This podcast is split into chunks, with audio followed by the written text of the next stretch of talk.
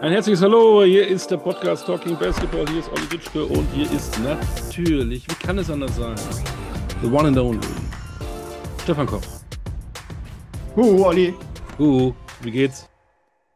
Ja, äh, soweit, äh, So soweit weit. so gut, soweit so gut, ja. Also ich meine, ich muss ja jetzt nicht irgendwie ähm, großartig über meinen Gesundheits- und Geisteszustand elaborieren. Gerade über meinen Geisteszustand gibt es ja sehr unterschiedliche Meinungen, deswegen muss ich meine nicht noch dazugeben. Ja, vielleicht wollen das einige Hörer und Hörerinnen ja wissen, ich weiß es nicht. Aber besser nicht, glaube ich, könnte peinlich werden. Ja, Heute ähm, gehen wir mal wieder ins Frankenland, um der Frage wieder nachzugehen, besser Bier oder Wein in Franken? Das haben wir immer noch nicht geklärt. Oder? ja, ja, also, also wir, wir gehen eigentlich nicht ins Frankenland, sondern derjenige, der heute unser Gast ist, ist ein Franke. Ähm, und zwar ein Oberfranke. Ähm, und ähm, ja, war lange Zeit ähm, und wird eigentlich damit immer noch am stärksten in Verbindung gebracht, natürlich in Freak City. Richtig. Obwohl wir müssen heute auch über Rattelsdorf reden. Ja. Wir müssen auch über, über, über Rattelsdorf reden. Das ist sein Geburtsort, aber das ist ja in der Nähe von Freak City. Aber er hat im Prinzip für alle drei großen Bs gespielt im deutschen Basketball. Und er hat nicht nur mit Bamberg eine Meisterschaft gewonnen, sondern auch zum Abschluss seiner Karriere nochmal mit einem Club, zu dem er jetzt zurückgekehrt ist, aber eben nicht mehr als Spieler. So, dann frag ihn doch die Frage aller Fragen. Ich frage ihn die Frage aller Fragen, wobei ich kenne die Antwort schon, aber Oh. ich stelle sie trotzdem. Auch. Lieber Gast, hast du einen zweiten Vornamen? Ich wusste fast schon, ich habe es geahnt, dass diese Frage kommt. Die, äh, die hat mir auch immer den Titel äh, zum besten Zweitnamen in der Nationalmannschaft gekrönt. Dann durfte ich mir immer irgendwie was aussuchen als Nachspeise. Ähm, ja, ich habe einen zweiten Vornamen. Damit die Frage ist beantwortet, oder? Nein, du musst ihn auch Nein. verraten, sonst tue ich es. Du musst ihn schon nennen. Nein, nein. Also mein zweiter Vorname ist Ewald. Ja, Ja, da kannst du ja, glaube ich, nichts für, oder? Man hat dich nicht gefragt damals. Nee, damals hat man, vielleicht hat man mich gefragt, ich habe auf jeden Fall keine Antwort geben können. Aber ich bin, ich bin natürlich äh, sehr stolz auf meinen Taufpaten und auch Onkel. Ähm, auf jeden Fall gab es da, da echt das ein oder andere Gelächter. Das ist ja immer so ein klassischer ne, Move, ey, alle Reisepässe werden eingesammelt und dann werden die zweiten Vornamen mal durchgestöbert. Und äh, da ja, habe ich den einen oder anderen Titel gewonnen, wie, wie, wie erzählt. Ich kenne tatsächlich nur Ewald Lienen als, als Berühmtheit, den Fußballer und Trainer äh, mit dem Vornamen Ewald. Habt ihr noch einen auf der, auf der Pfanne? Nee, tatsächlich nicht. Ne? Guck mal, Also- hätte berühmt werden können mit, Auf- mit Ewald Heimann. auf, auf, auf Anhieb nicht. Äh, Und, und, und sag jetzt mal, wer, wenn du der absolute Sieger mit dem zweiten Vornamen warst, wer war auf Platz zwei bei der Nationalmannschaft? Ähm, also der Dirk heißt ja, glaube ich, Werner. Ja, Das, äh, heißt er. das passt auch so ein bisschen dazu. Ähm, boah, da bin ich echt überfragt. Ich glaube, ich glaube, ich war mit Abstand. Okay. Okay, weil, weil, weil wir hatten ja auch schon den einen oder anderen aus deiner Nationalmannschaftsgeneration. Ähm, aber ich, wir fallen jetzt auch nicht die, die gesamten äh, zweiten Vornamen eines uns notieren müssen. Jetzt sag aber, wir wissen ja eigentlich schon längst, wer du bist. Jetzt sag's trotzdem nochmal für alle.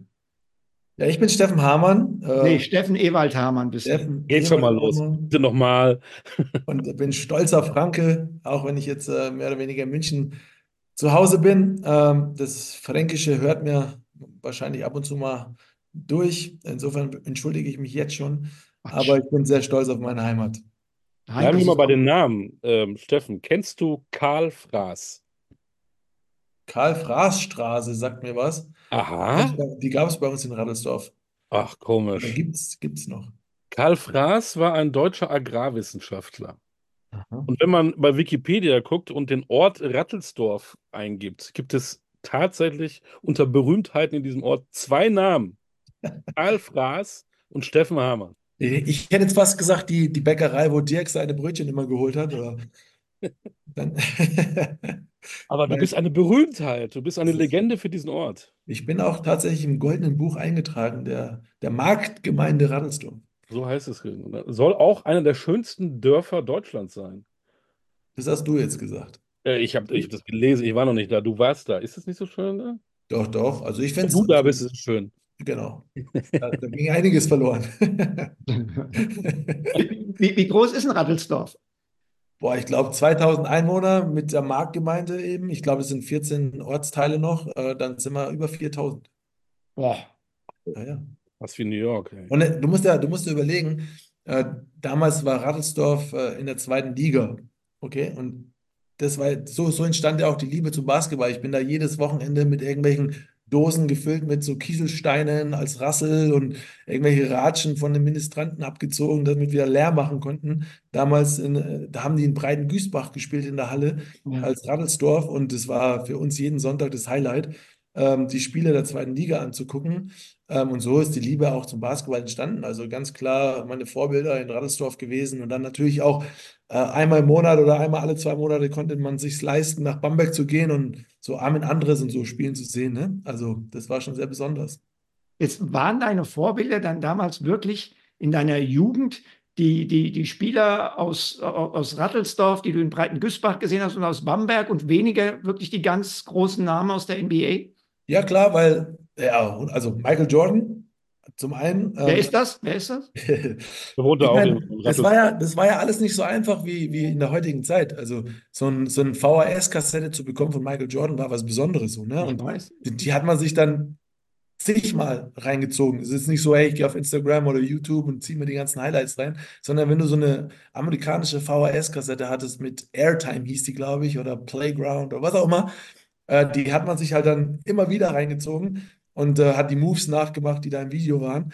Aber grundsätzlich, klar, Michael Jordan war das Idol meiner, meiner Zeit in der Jugend. Aber wichtiger für mich war immer so das, dieses Live-Erlebnis zu erleben. Und mhm. ich dachte mir so, boah, jemals in dieser Halle zu spielen vor 500 oder 800 Zuschauern, das wäre mein größter Traum so.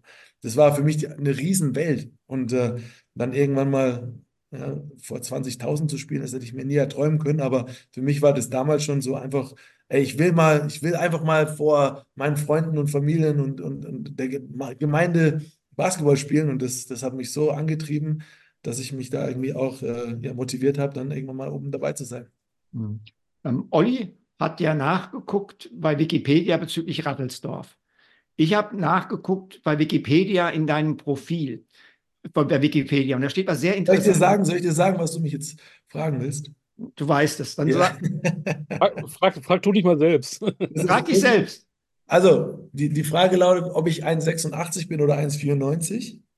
Genau, da, da, steht tatsächlich drin, in deinem Profil steht tatsächlich drin, du bist doch keine 1,86, du bist deutlich über 1,90. So, aber wie kommst du, dass da drin steht, seine Größe, die Angaben zu seiner Größe variieren zwischen 1,86 und 1,95? Ich habe mein, ich hab mein altes Scouting Reports bei uns geguckt. Also du warst nie in keinem Scouting Report von uns kleiner als, glaube ich, das kleinste, was du gelistet war, war 1,92. Ja, definitiv habe ich das schon ein paar Mal gehört. Ich habe mir auch eine Antwort überlegt. Nach Niederlagen, weißt du, wenn man so ein bisschen ah. mit dem Kopf nach Hause geht, ist man wahrscheinlich 1,86. Aber meine tatsächliche Größe ist 1,94. Aber wer das da reingeschrieben hat und äh, also, ich habe es ein paar Mal gehört, dass, dass es so drin steht, aber wer das da so verfasst hat, weiß ich nicht. Ja. 1,94 ja. wurde ich das letzte Mal gemessen. Gut. Gut, du, du hast jetzt gesagt, ne, ähm, Du hättest dir nicht träumen lassen, äh, oder es war dein Traum, vielleicht vor 800 Zuschauern mal in der zweiten Liga zu spielen, dann am Ende wurden es 20.000. Wenn du jetzt mal so zurückblickst, was war für dich, nicht jetzt im Rückblick, aber zum Zeitpunkt des Erlebens, der größere Moment, dein erstes Bundesligaspiel für Bamberg oder dann der Gewinn der ersten Meisterschaft? Ja, das ist immer, das ist immer ganz schwer, so ein bisschen äh, einzuordnen. Also ähm, jede, also jeder Moment hat irgendwie was für sich, ähm, wie ich auch jedes Bundesligaspiel oder Länderspiel so gefeiert habe, weil das ist nicht selbstverständlich. Ich weiß, was es, es bedeutet, Profi zu werden, was da, was da alles dazugehört. Insofern muss man echt dankbar sein für jedes Spiel, das man auf dem, auf dem Parkett äh, ähm, zelebrieren darf. Aber so, ich, natürlich erinnert man sich an Momente, die erste Meisterschaft 2005 mit Bamberg war sicherlich ein ganz, ganz großer Moment in meiner Karriere, weil man eben die Jahre davor, die zwei Jahre davor, ähm, ähm, im Finale verloren hat. Ähm, einmal gegen Alba und dann einmal gegen Frankfurt. Und dann bei, im dritten Anlauf, der Kern der Mannschaft ist zusammengeblieben, dann im, in, der, in der Heimatstadt äh, eine Meisterschaft zum ersten Mal für diesen Verein zu gewinnen. äh, das war schon sehr, sehr, sehr, sehr besonders. Äh, aber auch das erste Spiel, wo ich dann, wo ich dann die ersten Minuten auf dem Parkett stand, in der Graf-Stauffenberg-Halle, damals noch in der ersten ja. Liga, das werde ich auch nie vergessen. Oder auch wie, wie, wie so das erste Länderspiel. Ähm, das sind so Momente, die, die, die, die, die prägen einen. Aber wie ich schon gesagt habe, jede, jede Sekunde da auf dem Parkett ist nicht selbstverständlich. Hm. Hm. Warum sind die Franken eigentlich so Basketball begeistert? Ist ja nicht nur Rattelsdorf, sondern ganz Franken. Ja, ich glaube, es, es, liegt halt viel an der Tradition, die Bamberg halt hat. Äh, der, der, Basketball in Bamberg hat eine große Tradition und es ist ja dann entstanden über, über, über die Amis ne, in der US-Kaserne. Und da war Bamberg eigentlich immer in der ersten Liga. Und als Bamberger geht man halt in die Halle und guckt sich Basketball an. Und man hat immer eine gute Stimmung gehabt.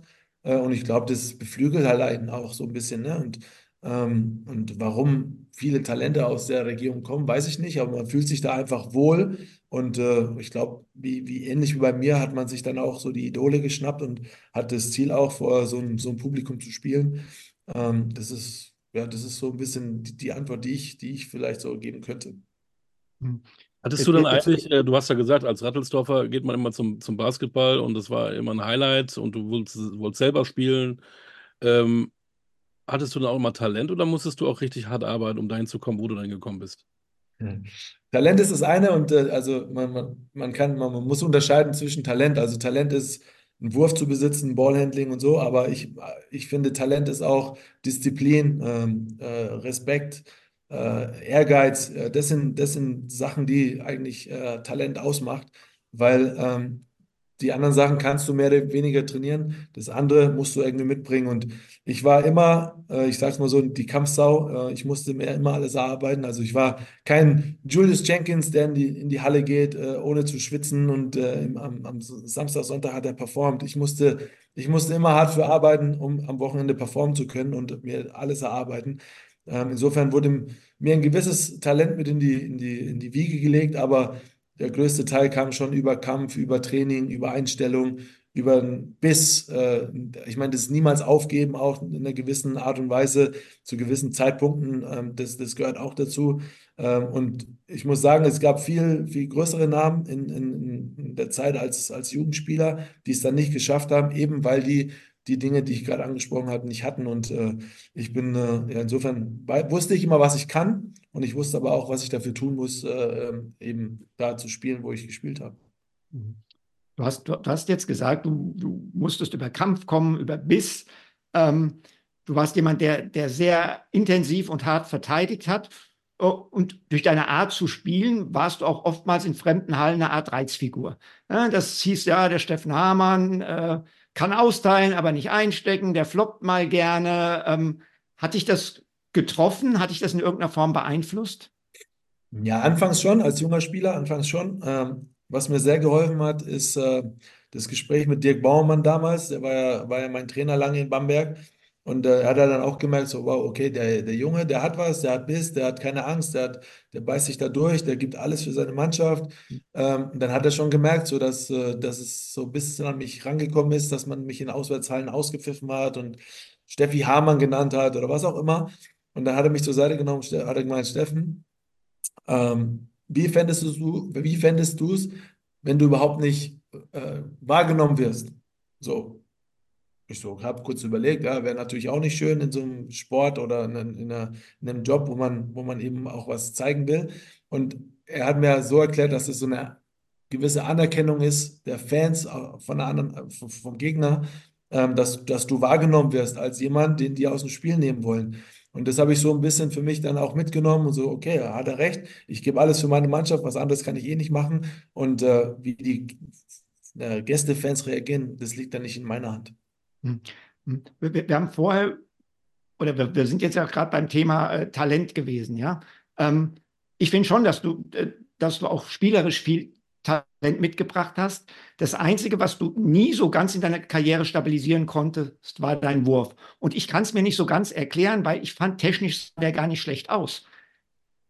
Stefan, das Schlimme ist, das Schlimme ist, mein Wurf war gut. Mein, mein großes Problem war, ähm, ich, war ja, ich war ja schon lieber oder ein Spieler, der lieber gepasst hat. Und hm. jedes Mal, wenn ich den Ball bekommen habe und ich bin hoch zum Wurf, habe ich geguckt, ob noch irgendwo jemand frei steht. Okay. Ich, hatte, ich, hatte, nie diesen, fuck it, I'm the shooter. Ja. Ich hatte immer, also ich will jetzt nicht sagen bei jedem Wurf, aber ja. ich hatte immer den Gedanken in meinem Kopf so, ey, wo, wo steht mein Mitspieler noch besser in der Ecke oder was auch immer. Und das beeinflusst. Und das, bei mir kam das nie richtig in den Kopf so, ey, Mann, du erarbeitest dir alles, also nimm dir auch diese Würfe, die du, die du kriegst. Und das, das war schon so ein bisschen äh, äh, dann so auch in meinem Kopf drin, nie frei zu werfen. Ähm, es gab natürlich auch Zeiten so, äh, damals noch in der zweiten Liga mit, mit, mit Bayern, äh, da, da habe ich das grüne Licht gehabt, da habe ich Verantwortung übernommen, dann habe ich auch über 42 Prozent Dreier geworfen, glaube ich. Also ich konnte das schon. Ja, ich eben. war nur in meinem Kopf so, ey, Pass first, geil. Woher hast du das denn bekommen, diesen Gedanken? Ah, das ist, glaube ich, eine Charaktereigenschaft von mir, dass ich eben ein Teamplayer bin und mich nie zu wichtig genommen hat. Und äh, wie gesagt, ich wusste, was ich kann. Ich wusste auch, dass ich nur erfolgreich sein kann mit meinem Spiel, mit einer, mit einer intakten Mannschaft. Und äh, insofern, äh, ja, ich bin vielleicht auch so erzogen worden, ne? Da kommt ja immer alles viel, kommt viel dazu. Und die Coaches haben da auch immer Wert drauf gelegt oder haben es ja auch geschätzt, dass jemand da ist, der, der, der sich für die Mannschaft opfert. Und äh, das habe ich gern gemacht und habe auch überhaupt kein, kein Problem damit. Ich wusste, dass ich Dreier werfen kann, aber habe es äh, vielleicht zu wenig, zu wenig eigensinnig gedacht. Hm. Wie viel Egoismus muss man denn haben? Du hast ja auch viel mit jungen äh, Basketballern zu tun sagst du dir dann lieber, nee, lieber den Pass, sei Teamplayer oder lieber, ähm, nee, sei mal richtig egoistisch, mach das, was du denkst? Ja, das gibt natürlich, das gibt natürlich immer eine Grenze. Ne? Du musst da schon auch ein bisschen auf dich schauen. Du musst ja auch deine Position irgendwie schützen. Ähm, also nur äh, ja, jemand anders und äh, jemand anders macht es für dich. Das geht nicht. Du musst schon auch äh, der Mannschaft was mitgeben und äh, das, das waren halt eben andere Dinge als Scoring. Also ich hatte schon auch äh, meine Saisons, wo ich äh, Spiele hatte über 20 Punkte und ähm, im Schnitt mal 11, 12 äh, gemacht habe über ein Jahr, das ging schon. Aber das, das, dafür, dafür war ich nicht äh, äh, Teil der Mannschaft. Also der Trainer baut ja seine Mannschaft, Stefan, das weißt du besser als ich, baut er seine Mannschaft auf, ey, hier, das ist mein Scoring Guy, das ist mein Big Man, der den Post-Up den Ball bekommt und ich bin der Verteidiger, äh, ich spiele mit zwei Schützen äh, auf dem Feld. Also, ähm, und ich, das war eben meine Rolle. Ich war jetzt nicht der, den man eingekauft hat und sagt, ey, der, der gibt mir jedes Spiel 15 Punkte. Das, das war ich nicht. Mhm. Und äh, Egoismus gehört auch dazu zu dem Sport. Ich meine, jeder weiß selber, ey, da hinter dir äh, warten sehr viele Jungs, die deine Position haben wollen, vor allem wenn du für große Vereine spielst. Insofern musst du schon auch Ellbogen raus und äh, musst auch schauen, dass, äh, ja, dass dein, dein Job quasi nicht gefährdet ist, ja klar. In, in, in Bamberg war dein Job ab einem gewissen Zeitpunkt nicht gefährdet. Du warst der, der, der Junge aus der Stadt und du hast vor allen Dingen auch ganz, ganz starke Leistungen abgeliefert. Trotzdem hast du dich 2-6 entschieden, ich probiere es Ausland, bist nach Bologna. Was, was, was war der Hintergrund? War, das war, ja, war wahrscheinlich so äh, ein ja, Mix aus, aus vielen Dingen so, weil Bamberg war dann doch ein bisschen klein, äh, war ein bisschen viel und äh, der Trubel war groß, ja, egal wo du hingegangen bist. Du, du, hattest, du hattest keine keine Zeit, äh, sich mit Freunden so richtig unterhalten, weil immer irgendwas los war, Leute sind gekommen. Also gar nicht negativ gemeint, sondern das ist ja was Positives. Aber irgendwann war das halt viel nach, nach äh, der, der Zeit, die wir sehr erfolgreich waren mit der Meisterschaft 2005. Dann äh, war der Hype natürlich riesengroß in Bamberg. Und dann musste ich einfach mal für mich auch so raus, äh, ähm, einfach mal was Neues erleben, vielleicht auch den Marktwert so ein bisschen erhöhen. Das hat auch natürlich da dadurch geholfen, auch mal einfach weg zu sein und nicht immer der, der Prophet im eigenen Land zu sein. So, ne? Ähm, das, hat, das hat mir gut getan. Ähm, es, war, es war ein kürzeres Intermezzo als, als geplant. Ähm, ich habe mich sehr wohl in Italien gefühlt. Der, der, Trainer war auch super am Anfang. Dann wurde, ähm, wurde der Trainer gewechselt. Ataman ähm, äh, kam dann äh, nach Bologna. Und äh, die erste Frage, die mir stellt, so, äh, wer bist du eigentlich? Dann mhm. wusste ich schon, in welche Richtung das geht. Ähm, jedes Spiel mit ihm habe ich acht Minuten gespielt. Ob ich gut gespielt habe, schlecht gespielt habe. Immer, ich habe jedes Spiel acht Minuten gespielt und ich war da, ich war da ein junger Spieler und habe gesagt, pass auf, ich habe hier noch zweieinhalb Jahre Vertrag. Ähm, ich will kein Pfennig Geld, ich will einfach nur wieder raus und ich will spielen. der Verein wollte mich halten, äh, hat mir aber auch keine Steine im Weg gelegt. Ähm, und dann wieder nach Bamberg zurückzuwechseln. Ähm, das Witzige an der Sache war, dass der Attermann nach vier Wochen, als ich gegangen bin, auch wieder gefeuert wurde. Also weiß nicht, ja. wer den größeren Verlust hatte dann. Ja, das ist, das ist natürlich ein bisschen doof. Aber als, als du, als für dich klar war, und, und unter Attermann geht es nicht mit den acht Minuten pro Spiel, ähm, war Bamberg da dein erster und vielleicht auch einziger Gedanke oder hast du gesagt, naja, ich wollte eigentlich nicht der Prophet im eigenen Land sein, jetzt gehe ich nach einem halben Jahr schon wieder zurück. Nicht mal lieber schauen, ob es vielleicht doch woanders in Italien oder im Ausland äh, was gibt. Wie war, wie war da deine Herangehensweise in dieser Situation?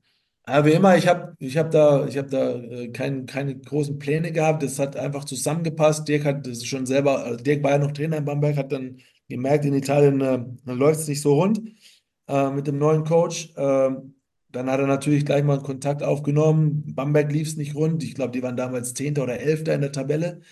Ähm, und dann kam eins zum anderen. Also dann ähm, haben wir gesprochen. Ich habe mit, mit dem Verein in, in Bologna gesprochen, mit den Agenten.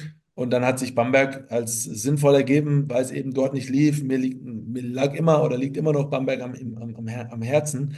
Und äh, zu, de, zu, dieser Zeit äh, äh, ja, hat es alles dann zusammengepasst.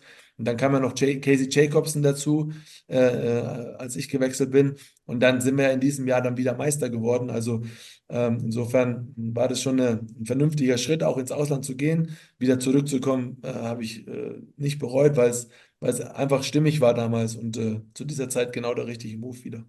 Du hast gesagt, ihr seid dann wieder Meister geworden 2007.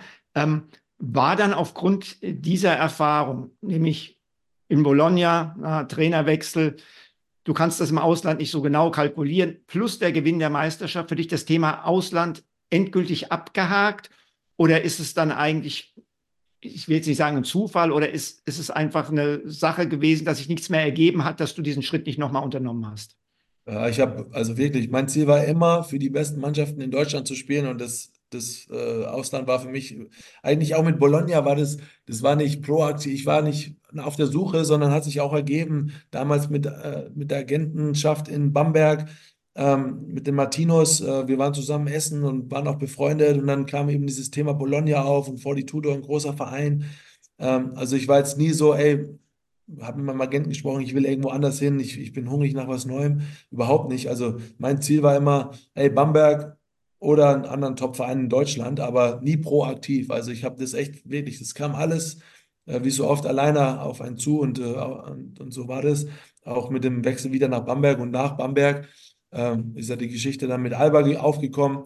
Ähm, das kam auch äh, mehr oder weniger durch Zufall so. Hm.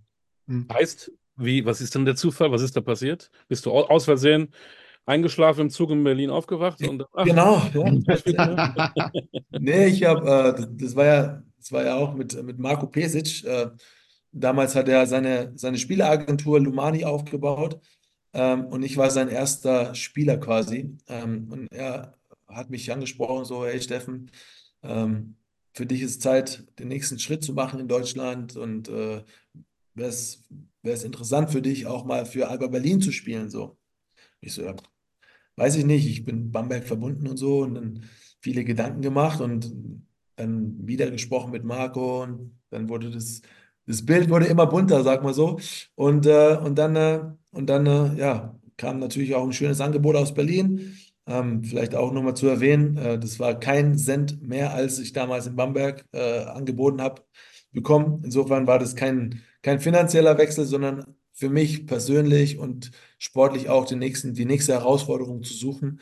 Ähm, und dann äh, hat sich das mit, der, mit Berlin ergeben. Und auch das war, war vielleicht nicht alles so so rund, wie, wie ich mir das äh, erfüllt äh, oder ausgemalt habe. Wir haben keine Meisterschaft gewonnen, nur einen Pokal und das, das, äh, das wurmt mich bis heute noch. Wie haben dich denn die Berliner Fans angenommen und aufgenommen? Weil ich sag mal, Bamberg, Berlin war ja damals durchaus eine Rivalität äh, mit ordentlich Feuer unterm Dach. Ja, also ich muss sagen, die Berliner haben mich gut aufgenommen. Ähm, was mich sehr enttäuscht hat, ist, wie die Bamberger Fans reagiert haben. Das, äh, das ging dann zum Teil schon unter die Gürtellinie. Äh, hat, hat mir natürlich auch sehr wehgetan im, im Herzen so, weil das, waren mein, das, war meine Familie so. Jeder Fan irgendwie war mit mir auch tight ja, in Bamberg und jeder hat mich da geliebt und, äh, und dann wechsle ich aus ja, welchen Gründen auch immer äh, zu Alba. Ich kann die Fans verstehen, dass die sauer sind und die hätten mich gerne da behalten, aber was dann da zum Teil da passiert ist, äh, das, das war dann doch ein bisschen viel. Also ähm, als dann Bamberg das erste Spiel hatte in, in Berlin, kamen die ganzen Fans und haben mich halt so als Riesenpappfigur, als Cheerleader irgendwie entblößt und so. Ne? Und das, das, das, hat, das hat dann schon sehr wehgetan, muss ich ehrlich zugeben. Ich, ich kann mich erinnern, es, es gibt ja auch jemanden, der, hat, der ist den umgekehrten Weg gegangen, Mietat. Ähm, und ich kann mich an sein, ich war in der Halle bei seinem ersten Spiel in Bamberg. Und er wurde eingewechselt nach fünf Minuten. Und die Heimfans, die Bamberger Fans, haben Mieter Demirel ausgepfiffen. Ja. Ja, ist nicht schön. Finde oder Sven Schulze genauso, ne? Also das ist dasselbe Thema und äh, Fans müssen, also wir verstehen die Fans natürlich auch so, ne? Ähm, man ist eng, aber die Fans müssen auch den Spieler verstehen, so dass, dass sie natürlich auch Druck haben, äh, neue Sachen erleben wollen, Herausforderungen zu finden, äh, sich auch menschlich zu entwickeln. Das müssen die Fans verstehen. Also es ist jetzt nichts gegen Bamberg, das ist ja, sondern eher ein Schritt für einen selber, so, den man geht. Ich, ich, ich habe als Vorbereitung auf diesen Podcast mal für mich versucht zu visualisieren, Steffen Hamann im Berliner Trikot. Und ich, ich sage jetzt mal so, für mich war das so ein bisschen ein kleines sportliches Missverständnis, weil ich erinnere mich an relativ viele Plays, in denen du einfach nur einen Entry-Pass gespielt hast. Der Ball ging zu Julius Jenkins, der nicht schwitzen muss, um am Wochenende zu performen. Und du bist als Spot-Up-Shooter in die Ecke. Und eigentlich hättest du doch genau umgekehrt sein müssen. Du hättest das Pick-and-Roll laufen müssen und Julius auf Spot-Up. Und deswegen frage ich jetzt einfach mal so, hast du das ähnlich wahrgenommen? Ja, absolut. Ähm, da, also das ist wahrscheinlich auch ein Grund, warum wir keine Meisterschaft gewonnen haben. Ja. Ähm, ich glaube, dass wir als Mannschaft alle nicht ganz äh, performen konnten, so wie wir, so wie wir es eigentlich wollten und konnten und unsere Stärken haben. Also äh, One-Up hat mir die ein oder andere Nacht schon gekostet. Also das war der Play-Call, den ich da immer angesagt habe, One-Up, der natürlich auch von der Seitenlinie außen kam. Ähm, und ja, von dem, also es gibt immer noch so äh, ein, zwei Jungs, mit denen man engen Kontakt hat aus der Zeit und One-Up ist äh, auf jeden Fall in der einen oder anderen WhatsApp-Chat-Gruppe noch als äh, Belustigung drin, ja. Nee, aber ja, also sportlich, sportlich äh, habe ich mir da auch natürlich mehr erwünscht, ähm, ähm, dass wir da eben auch mit der Mannschaft, die wir damals hatten, es war ja äh, schon sehr, sehr starke Mannschaft. Äh, wir waren europäisch gut, waren äh, im ersten Jahr im im Eurocup äh, im Finale, äh, haben das dann verloren. Auch Euroleague haben wir gut performt. Nur national waren wir, glaube ich, mit dem Stil, den wir gespielt haben, einfach sehr leicht zu durchschauen. So, wir hatten Probleme damals gegen Paderborn in den Playoffs, weil wir einfach nicht taktisch uns umgestellt haben und immer wieder das gleiche, gleiche System gelaufen sind. Auch in der Verteidigung wurden wir ausgespielt. Also ähm, ich will da jetzt nicht zu, zu sehr haten. Äh, es liegt natürlich auch dann auch immer an den Spielern, aber wenn man da so einigermaßen zu sehr ein, eingezäunt wird, ist natürlich auch schwer, ähm, dann sein ganzes Potenzial zu entfalten. So. Ähm, du hattest, glaube ich, einen Dreijahresvertrag unterschrieben, bist dann nach zwei Jahren nach München zu den Bayern gegangen in die Pro A. War. Dirk Bauermann der Grund für dich, das zu machen? Ähm, erstmal war, war Alba der Grund, äh, warum ich nur zwei Jahre da war. Ähm, mir wurde, mir wurde damals, hatte ich das Gespräch mit, äh, mit äh, Luca, äh, dem Coach damals, ähm, nach der Saison, äh, hey Steffen, du wirst, äh, du wirst nächste Saison unser Kopf, ich werde eine Mannschaft um dich herum bauen. aber überleg dir, ob du diesen Sommer, ich glaube, es war eine Weltmeisterschaft, eine WM für, für Deutschland spielst oder lieber voll die Vorbereitung mit Alba Berlin spielst. Ich so, mhm, okay, ich überlege mir das und gebe dir Bescheid. Bin dann nach Bamberg gereist, äh, habe ihm dann nach fünf Tagen, glaube ich, Bescheid gegeben, dass ich Nationalmannschaft spielen will im Sommer, weil das für mich das Größte war. Und äh, drei Tage später hat er mich nach Berlin berufen, äh, ins Office und hat mir in, in 30 Sekunden mitgeteilt, dass äh, die Zeit in Alba Berlin vorbei ist. Okay. Und ich, also dann wollte ich natürlich auch Stellung nehmen zu dem Ganzen und hinterfragen, warum. Äh, das, das durfte ich nicht. Äh, der Rest wird mit Agenten geklärt und mit dem Verein. Ich so, okay. Das war ein 30-Sekunden-Gespräch. Und äh, dann war auch die Zeit bei, für, für mich bei Alba Berlin äh, beendet, äh, was, äh, was äh, aus heiterem Himmel kam, sage ich mal, nach dem ersten Gespräch. Äh, aber die, diese Nationalmannschaft habe ich mir natürlich nicht nehmen lassen und wollte da unbedingt performen für, für Deutschland. Ähm, und mehr oder weniger hat man sich dann gut geeinigt. Und wie der Zufall es will, kam das Projekt Bayern München ähm, dann auf. und natürlich war Dirk Baumann ein, ein, ja, ein großer Pfeiler dem, oder große Säule äh, für das Projekt. Äh, und für mich war klar, wenn ein Mann wie Dirk Baumann nach München kommt, dass es da auch Hand und Fuß hat, was, was, was da, was da ges gesagt wird und nicht irgendwie, okay, wir probieren es mal und, und wenn es nichts wird, wird es halt nichts. Aber die hatten schon ein langes, ja, langes Konzept, äh, das auch natürlich sich durchgesetzt hat. Und, äh, und für mich war es dann klar, den Schritt zu gehen, äh, auch in die zweite Liga, ja. Kurze Nachfrage nochmal. Du hast eben so wunderbar erzählt, dass du so ein Teamplayer bist, ähm, lieber den Pass spielst ähm, im Sportlichen. Wie bist du mit solchen Rückschlägen umgegangen, mit so, mit so Ohrfeigen? Ähm, da ist ja kein Team oder doch, äh, was dich da aufgefangen hat. Hast du das alleine mit dir klar gemacht? Weil du wiegst ja wie so ein, Entschuldigung, Sonnyboy, sonniges Gemüt, immer gut drauf, aber wie verpackst du so Rückschläge? Ja, natürlich trifft einem das immer ganz, ganz hart, solche Momente, aber ich hatte auch abseits vom, vom Basketball ein sehr gutes Team und es ist halt eben Familie und Freunde, die konnten das immer ganz gut einschätzen. Und äh, ich komme aus einfachen Verhältnissen und das hat mir damals tatsächlich immer geholfen, weil das sind ehrliche Leute, mit denen man aufgewachsen ist und die, die sagen dir auch immer ehrlich ihre Meinung und, äh, und versuchen dir nicht irgendwie was schön zu reden, sondern sagen dir halt einfach klipp und klar, wie es ist und so. Und dann sagen die Mund abwischen, weiter geht's. Und ähm, so, so bin ich auch immer an die Sache rangegangen. Klar, brauche ich dann meine Auszeit, bin dann irgendwo in Urlaub mal so fünf Tage alleine geflogen, mich gesammelt. Ähm, diese Momente braucht man schon, aber ich habe immer ein sehr stabiles äh, Umfeld äh, neben dem Sport auch äh, um mich herum gehabt und das, das hilft einem natürlich äh, enorm. Mal eben eine kleine Pause für euch, aber hier eine kurze Werbeunterbrechung, denn wir freuen uns sehr über unsere neue Partnerschaft mit Replay Basketball. Das ist der Online-Shop für Basketballer. Dort bekommt ihr wirklich alles, was ihr für diese wunderbare Sportart benötigt. Schuhe, Trikots oder die Ausstattung für Training, Spiel und Freizeit, einfach alles. Und damit ihr euch draußen genauso über diese brandneue Kooperation wie wir freuen könnt, bekommt ihr exklusiv 10% on top auf das gesamte Sortiment. Nutze den Code TalkingBasketball-10 bei deinem Online-Kauf und schon hast du dein super Schnäppchen. Also einkaufen bei Replay Basketball und Podcast hören bei Talking Basketball. Besser geht's doch nicht, oder? Sprenger spricht hier, also hier im gleichnamigen Podcast eher weniger. Da unterhalten sich jede Woche drei Menschen miteinander, die plötzlich merken, sie verbindet mehr als nur die Liebe zum Buch. Innovativ, kreativ und jeden Freitag aufs Neue wieder spannend. Sprenger spricht. Überall da, wo es Podcasts gibt. Apropos hören, dann machen wir mal weiter mit unserer aktuellen Folge. Olli hat gerade von Enttäuschung gesprochen. Du bist mit den Bayern dann aufgestiegen und ihr seid 2014 deutscher Meister geworden mit dir als Kapitän. Danach ging es dann für dich aber in München nicht weiter nach dieser Meisterschaft. War das auch eine Enttäuschung?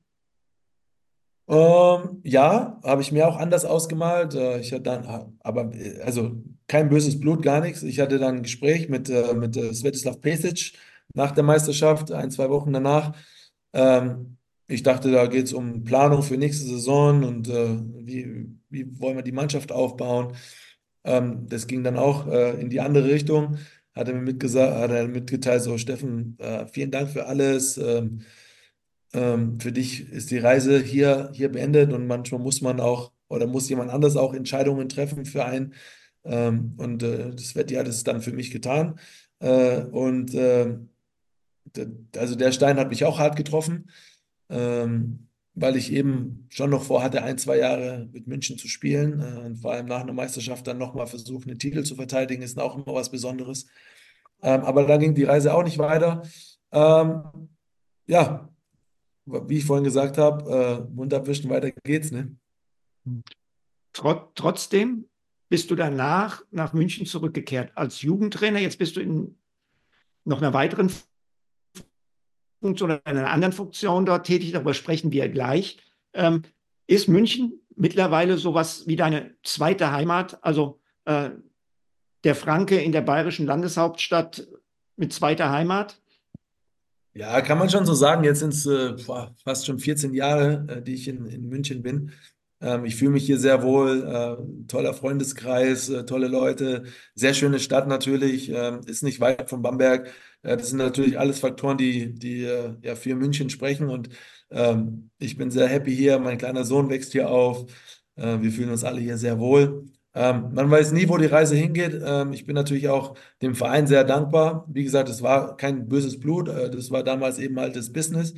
Ähm, insofern äh, muss ich auch dem Verein natürlich äh, dankbar sein, mir dann nochmal die Türen zu öffnen, mir die Chance zu geben, mich neu auszuprobieren als Jugendcoach, was mir natürlich sehr, sehr viel Freude gemacht hat. Ähm, ist ja auch immer so ein, so ein ja, Punkt, so ey, als Jugendtrainer schön und gut, aber da verdienst du jetzt auch nicht das große Geld ähm, durch meinen Namen und äh, durch die Ehrung hier mit meinem Trikot in der, in der Hallendecke ähm, hat man da wahrscheinlich ein besseres Standing.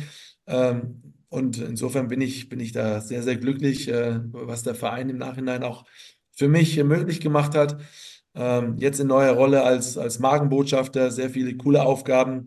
Äh, neuer Sektor, Sektor, der quasi jetzt in der Basketballabteilung aufgemacht wurde, äh, um eben auch das ganze Projekt äh, mit, mit dem SAP-Garten, der, ähm, der, der in, in, der kommenden Saison kommen wird. Das sind alles so Themen, die, die glaube ich, äh, wichtig sind für den Verein. Und ich glaube, da gehört auch so ein Mann, äh, der von erster Stunde, von erster Sekunde an dabei ist, dazu. Genauso wie ein Demon Green, der auch ein Gesicht des Vereins ist, halt als Trainerfunktion. Also das, das spricht natürlich auch Bände für den Verein, dass eben der Verein auch für, für solche Persönlichkeiten wie uns beiden da ist. War das denn damals so, dass der Verein zu dir gekommen ist und gesagt, hey Jung, hast du nicht Bock bei uns den Nachwuchs zu trainieren oder war das eine Idee von dir? Ähm, das war auch so ein Mix von beiden. Ähm, ich bin dann nach der Zeit im Bau noch wieder nach München zurückgekommen. Der Verein hat mir direkt angeboten, so, ey, komm, probier dich mal ein bisschen aus hier im, im, im Büro, im Sponsoring, Marketing. Ähm, alles ausprobiert, äh, hat mir auch verdammt viel Spaß gemacht. Und dann kam ein Jugendtrainer, der Florian Bedell, bei mir im Büro vorbei, sagt, ey Steffen, wir haben heute Nachmittag Training, wäre cool, wenn du einfach mal mit den Jungs äh, so ein bisschen was teilst oder vielleicht ein, zwei Übungen machst und ich so, boah, weiß nicht, ob ich jetzt schon wieder Turnschuhe anziehen kann. Ähm, dann habe ich es aber gemacht und es hat mir so viel Freude gemacht. Äh, nach, nach einem, ja, fast, ich glaube, sieben, acht Monaten Abstand äh, zur Basketballhalle äh, hat, hat, hat, hat das Feuer wieder so angefangen zu knistern und seit dem Tag an eigentlich äh, hat mir das wieder viel Freude gemacht, in der Halle zu stehen. Ähm, und dann, ja, und dann hat mir der Verein eben freigestellt, so, ey, willst du im Büro weitermachen oder willst du dich jetzt mal als Jugendtrainer probieren? Und dann habe ich mich für Jugendtrainer entschieden und habe das jetzt auch die letzten sieben Jahre gemacht. Äh, meine A-Lizenz äh, ähm, äh, ja, erarbeitet, würde ich schon fast sagen, weil das ist nicht selbstverständlich, da äh, als aktiver Spieler auch ein, ein, ordentlicher Trainer zu sein. Und, äh, und äh, ja, jetzt mittlerweile trainiere ich die U15-Nationalmannschaft, was mir sehr viel bedeutet, weil ähm, ich will, will den Jungs da echt viel zurückgeben, was ich in meiner Zeit auch gelernt habe. Wenn du diese Jung Jugendlichen vergleichst, gerade jetzt bei U15, mit dir, als, als, du in dem Alter warst, was ist da anders als zu deiner Zeit, als du 13, 14 warst? Äh, einiges. Ich glaube, das Handy spielt da eine große Rolle. Äh, also die. Das muss man, das muss man schon sagen. Auch, ich glaube, der schulische Stress ist ein bisschen höher geworden. Ähm, was auch ein großer Unterschied ist, ist so ähm, in der Großstadt wie München ähm, im Vergleich zu Bamberg, wo du halt einfach lange Wege hast. Ähm, ähm, das ist, das ist gar nicht zu unterschätzen, dieses Thema, wenn Jungs echt Stunde, Stunde 15 mit der, mit der S- oder U-Bahn irgendwo in eine Halle reisen und in Bamberg bist du in 15 Minuten überall. Ähm, da musst du, musst du schon viel Opfer bringen, so als Jugendspieler. Ähm, aber ich glaube schon, dass, dass wir, dass wir äh, damals härter, härter waren, mehr Biss hatten als, als die Jugend heute. Ähm, was das Problem so ein bisschen an der, an der äh, Jugend heutzutage ist, dass halt viele von außen mitsprechen über Instagram, Facebook, ja, die ganzen Agenten, das gab es ja damals alles bei uns nicht, machen die Jungs, glaube ich, auch ein bisschen verrückt. Jeder will da ein bisschen mitsprechen. Ähm, es wird sich dann viel ausgeheult, äh, irgendwie im Hintergrund und ja, vielleicht musst du doch einen anderen, anderen Weg suchen, einen anderen Verein oder es wird auf den Trainer geschimpft. Solche Gedanken hatten wir damals einfach nicht. Egal, was der Trainer gesagt hat, war für uns Gesetz. Wenn der Wolfgang Heider mir was gesagt hat, ob ich es richtig oder falsch gefunden habe, selbst darüber habe ich nicht nachgedacht, sondern ich dachte, okay, ich gehe den Weg, den der Coach an der Seitenlinie sagt, Punkt aus. Und da gab es nicht irgendwie ein Getuschel hinter den Rücken so, aber bei, bei dem ist so und bei dem ist anders und gab es nicht. Punkt aus. Und äh, ich glaube, das ist ein großer Unterschied heutzutage. Ey, aber mit diesen Situationen, also die werden wir nicht ändern können, sondern muss man lernen, umzugehen einfach. Als, als Coach ähm, muss man halt Wege finden, den Jungs halt äh, trotzdem irgendwie zu vermitteln, so was wichtig ist. Ne? Von der Qualität und Quantität hast du, spürst du, dass da immer mehr werden? Stichwort Weltmeisterschaft und haben die noch mehr Bock auf Basketball? Oder, oder muss man die suchen? Oder? Also Qualität erstmal ist äh, meilenweiter Unterschied. Also was die Jungs mittlerweile in dem Alter können, ist schon, ist schon brutal gut. Also damals äh, wussten wir nicht mal, wie man einen Dreier schmeißt. Mit 14 heutzutage ballern die, die die Dreier um die Ohren im Spiel und machen Basketball-Plays. Äh, das das, das gab es zu unserer Zeit damals nicht. Ähm, und äh, Quantität, äh, es wird mehr und mehr. Also das merkt man schon, dass Basketball klar durch die beiden Meisterschaften, also Bronze, Bronze bei der, bei der EM und WM Gold, schon nochmal einen extremen Push gegeben haben. Äh, vor allem auch hier so auf Streetballplätzen und äh, Breitensport, Basketball, überall in den Schulen wird wieder Basketball gezockt. Äh, das merkt man schon, ja. Hm. Wie stellst du dich denn als Trainer auf? Also wie positionierst du dich den Jugendlichen gegenüber? Du hast gesagt, es hat sich viel verändert. Hat sich dadurch aus deiner Sicht auch die Position des Trainers äh, verändert? Passt du die an im Vergleich zu dem, wie sich deine Trainer verhalten haben?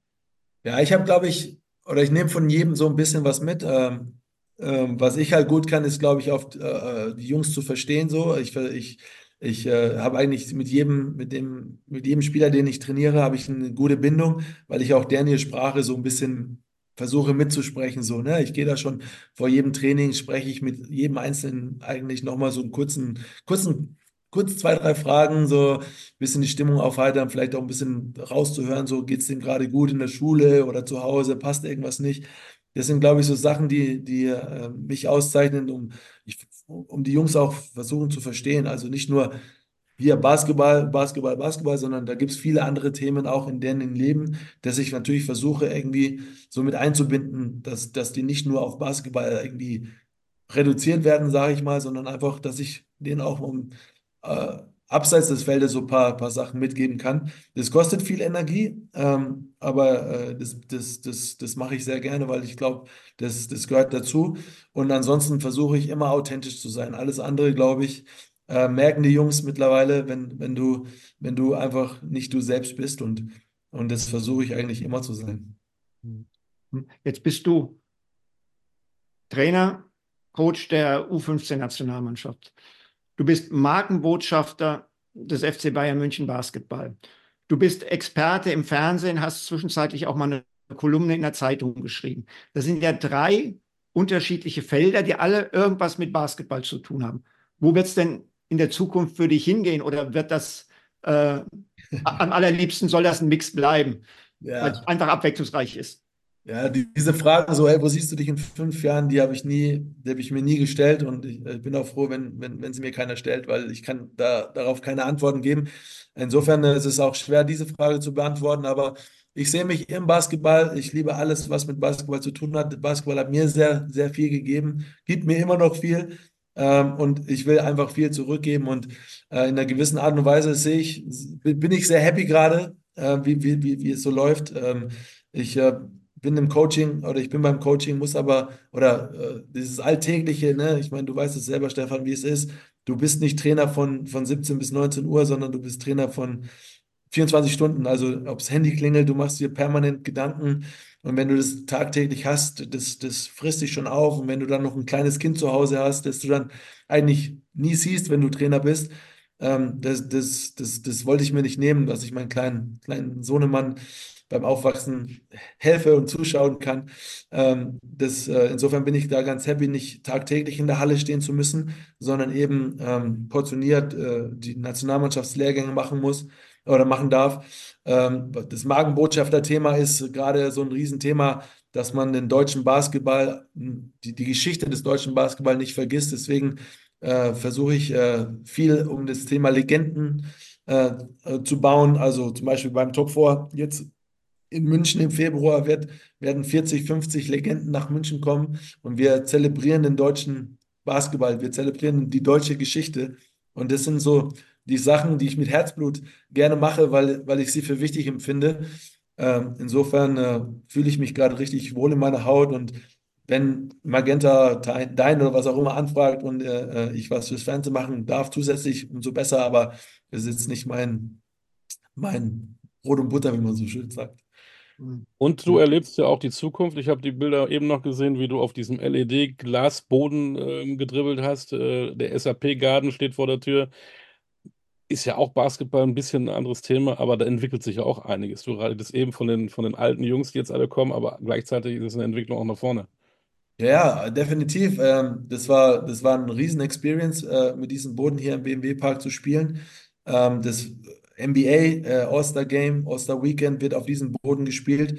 Insofern waren wir da schon auch Pioniere, ähm, die das ganze Thema nach vorne gepusht haben. Damals waren ja viele NBA-Teams da, haben sich das angeguckt. Und es ist schon auch spannend, dass sich dann echt so viel noch entwickeln kann in dem Sport. Ähm, dieser SAP-Garden, äh, ich gebe da zum Beispiel auch als Markenbotschafter, gebe ich Baustellenführungen für äh, bestimmte Personengruppen. Ähm, und also jede zweite Woche mal da zu sein und das, das zu sehen, wie so eine Halle entsteht und ähm, das sind ja alles Sachen, die man, die man auch fürs Leben lernt. Ne? Also man lernt so viele Leute kennen, so viele Sachen neben dem Basketball auch. Ähm, und das darf man ja nie unterschätzen, was man, was man da fürs Leben mitnimmt. Ähm, und das sind alles Sachen, die halt auch München auszeichnet, dass die, dass die versuchen auch nicht nur, also nicht nur das Basketball, sondern einfach alles nach vorne zu treiben. Und das durch einen Sport, muss man ja sagen. Ähm, der, das, ist, das ist cool. Und äh, insofern will ich mich pudelwohl, muss ich sagen. Okay, okay. Ähm, du hast jetzt so ein bisschen umschrieben, wie so deine Tätigkeit als Markenbotschafter aussieht. Ich will trotzdem nochmal zurück zum Thema äh, Trainer und Coach. Du arbeitest jetzt im Jugendbereich. Könntest du dir auch vorstellen, im Männerbereich äh, das zu machen? Ähm, Grundsätzlich ja, aber ähm, solange mir dieser Jugendbereich so viel Spaß macht, äh, würde ich das nicht eintauschen wollen. Also wenn jetzt so ein, wenn jetzt ein äh, Pro-A-Ligist kommen würde, äh, würde ich mir das natürlich anhören, aber äh, da sehe ich mich aktuell nicht, weil äh, aktuell fühle ich mich in der Rolle sehr, sehr wohl, was da, was da, was da im Jugendbereich passiert. Die, die hören dir zu, die, weißt du, solange, solange ich das Gefühl habe, ich kann den Jungs helfen und äh, ich habe die Möglichkeit, das zu tun, will ich es auch weitermachen, wenn ich ehrlich bin. Ähm, aber natürlich ist es auch reizvoll, ähm, ähm, dann mehr über Taktik und äh, andere Sachen zu sprechen, die du im Jugendbereich natürlich nicht so ausgeprägt hast wie im Profibereich. Ähm, grundsätzlich könnte ich mir das schon vorstellen, aber es ist kein Muss nehmen. Wir, wir, sind ja so ein bisschen eingestiegen mit der Nationalmannschaft aufgrund deines Zweitnamens, dass du da der Held warst. ähm, Dirk Werner Nowitzki, ich, Olli, mir ist übrigens eingefallen, wie der Zweitname unseres Rekordnationalspielers lautet. Wie lautet er? Weiß ich nicht mehr. Oliver, Pat Patrick Oliver Femerling. Stimmt. So, Stimmt. Gut, also, Deswegen Nowitz. fand ich ihn auch so sympathisch, genau. Deswegen fand ich ihn so sympathisch, genau. Nowitzki, Femerling, Arik Babu, äh, Demirel, Roller, Garrett, die waren ja schon eine ganze Zeit lang zusammen in der Nationalmannschaft. Die haben ja den Beginn einer Ära eingeläutet in die du dann irgendwann eingestiegen bist, als dann jüngerer Spieler, der du dazu kamst. War das wirklich so ein verschworener Haufen? Und wie war es als junger Spieler da ins zu, da dazu zu kommen, äh, war es schwierig, da reinzukommen? Waren die eine sehr geschlossene Gruppe oder haben die Jungs wie dich, die eben ein paar Jahre jünger waren, mit offenen Armen empfangen?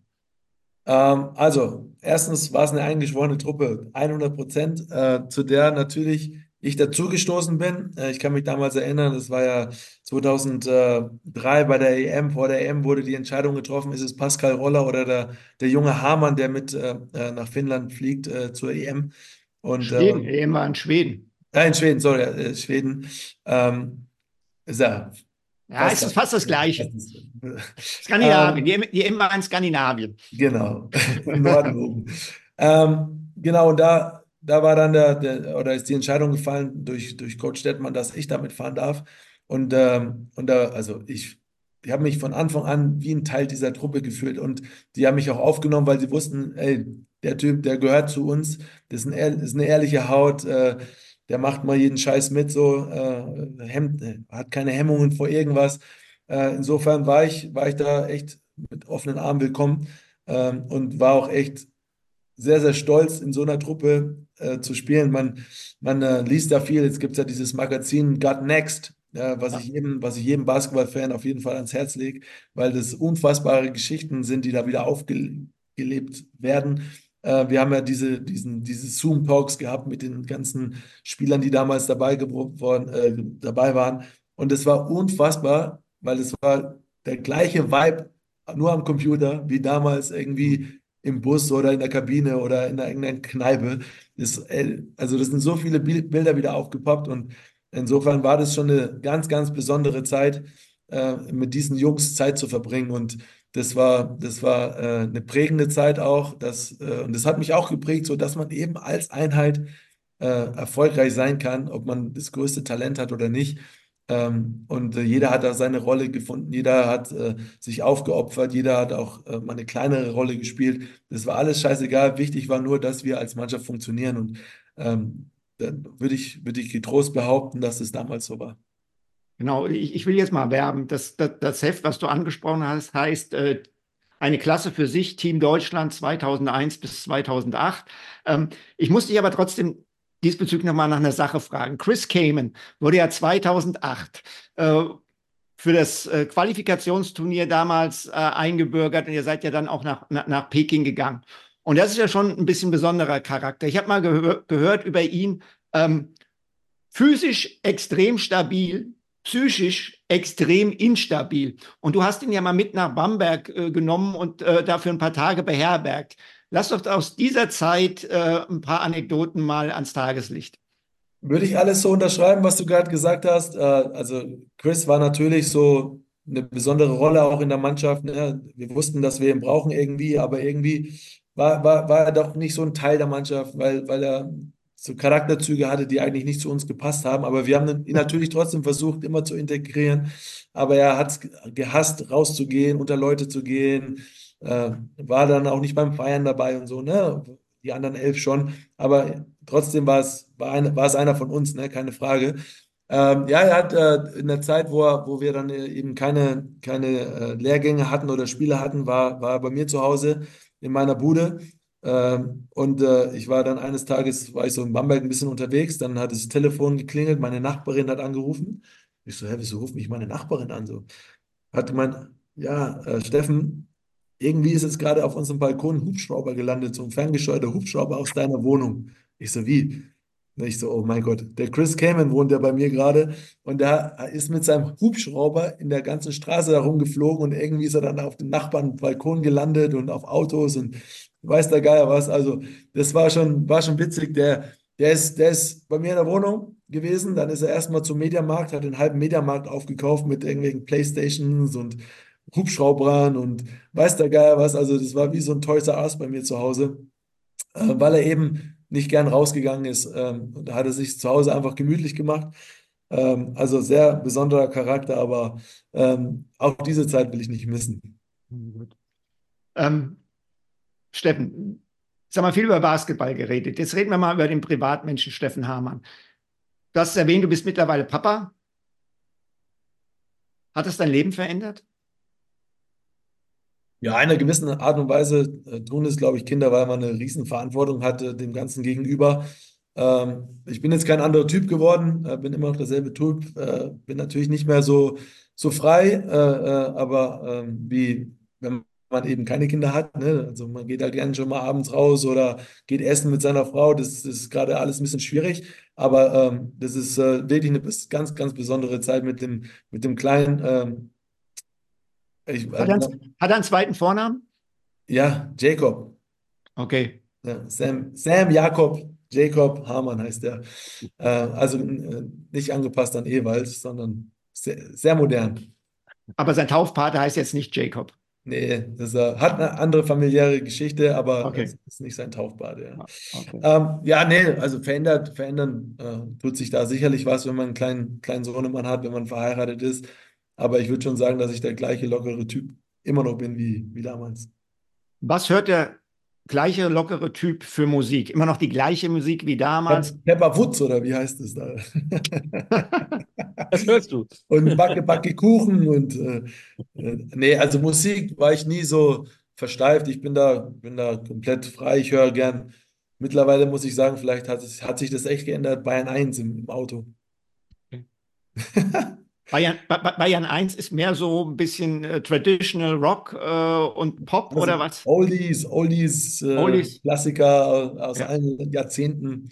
Aber manchmal habe ich auch die Phase, da brauche ich meinen Hip-Hop, ne? Wenn, wenn, hm. je nach Laune tatsächlich. Ja, ich habe da keinen, keinen richtigen Musikgeschmack in dem Sinn. Liest du? Gehst du gerne ins Kino? Boah, Kino schlafe ich immer ein. Ich bin ein ganz schlechter Fernsehgucker. Äh, also mit meiner Frau einen Film zu gucken, wenn, wenn ich, wenn ich 20 Minuten dann noch dabei bin, ist schon immer ganz gut.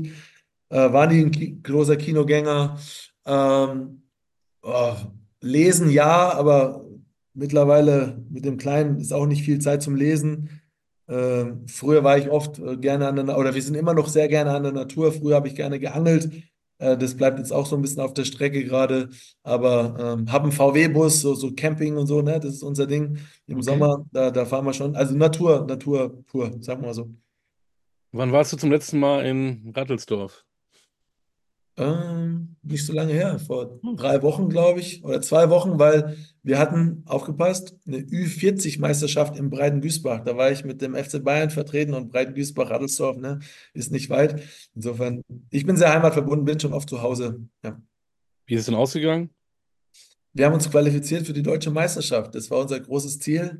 Ähm, Jan Jakler hat leider nicht mitgespielt, aber den brauchen wir für die Deutsche, wenn wir den Titel holen wollen. Hat Desmond mitgespielt? Nee, der hat sich nicht einmal für die Ü35 oder Ü40 geopfert. Geschuldet natürlich auch dem, dem Spielplan äh, der ersten Mannschaft und äh, ich glaube, der Körper ist auch nicht mehr der frischeste. Marco, nehme ich an, spielt auch nicht mit. Nee, Marco. Marco auch nicht. Ähm, vielleicht gewinnen wir den irgendwann mal für die Ü50 oder so. Mal schauen. Okay. Es darf ja nie etwas Lokulisches äh, fehlen in unserem Podcast. Äh, was ist denn die Spezialität in Rattelsdorf, was die Küche betrifft? Boah. Hm. Die Mama hat immer gut gekocht, damals halt immer äh, nach dem Training viel Nudeln, ne? Ähm, aber was ich, was ich äh, immer lobe, ist den Schwein, äh, Sauerbraten. Ich weiß nicht, kennt ihr Sauerbraten? Mhm. Sauerbraten von der Oma. Der, der Sauerbraten von der Oma, ich habe den ein, zwei Mal woanders probiert, so. Das, das kommt einfach nicht an die Oma ran, so. Das ist schon legendär, der, der Sauerbraten von der Oma. Brauchen wir das Rezept, weil wir überlegen ja noch tatsächlich mal Rezepte aller Basketballspieler ähm, zu veröffentlichen. Ich, ich glaube, das war schon immer Freelance, du, wenn ich ehrlich bin. ich glaube, meine Oma hat da nie so ein Rezeptbuch oder irgendwas aufgeschrieben. Das, das, ist, äh, das ist halt ihr, das ist halt äh, ihr Leben gewesen, ne? So äh, gut für den Opa zu kochen. So. Ja. So, jetzt, jetzt, kommen wir zum Ende und äh, da gehen wir auch wieder an den Anfang zurück. Olli, du wolltest wissen, fränkischer, fränkischer Wein oder doch eher Bier? Ähm, ja, ich bin schon eher, also ich bin der eher, eher der Biertrinker. Ich glaube, Bamberg, Bamberg, die Bierregion.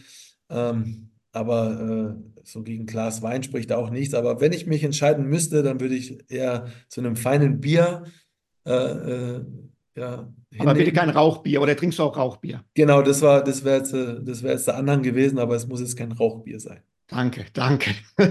also es ist schon echt tough. Man sagt immer, nach dem dritten schmeckt, aber nach dem so weit bin ich nie Mal gekommen. schmeckt alles. Also. ja, so weit bin ich nie gekommen bis zum dritten. ich habe es auch echt oft probiert, Stefan. Ich habe es. Ja. Ja. In diesem Sinne, vielleicht probieren wir das mal irgendwann mal zusammen, aber ich glaube, ja. ne, besser nicht. Ne? Nee. Keine gute Vision. Nee, muss nicht sein. Muss nicht sein. Steffen, dann bleib weiter beim Bier in München. Das gibt es ja auch was Leckeres, glaube ich, da in der Nähe. Ne? Ja, findet man schon was. Ähm, pass auf dich auf. Wir verfolgen das, ob du vielleicht irgendwann mal BBL-Trainer bist. Vielleicht äh, heißt die SAP Garden auch irgendwann mal Hammann Arena. Wir wissen es nicht. Ja, vielleicht hast du einen Glasboden bei dir in der Wohnung. Wir verfolgen dich mal so, was du da. Oh, lass, uns, lass uns alle gesund bleiben, damit uns allen geholfen. Ja, genau. Guter Hinweis. Guter Hinweis. In diesem Sinne, danke für deine Zeit. Wie gesagt, bleib gesund. Grüße an die Familie. Dankeschön. Vielen Dank, Steffen. Bleib sauber. Lass dir gut gehen. Ciao. Ciao. Das war Talking Basketball mit Steffen Ewald, Hermann und Stefan Koch. Wir hören uns wieder. Macht's gut. Ciao. Ciao, ciao.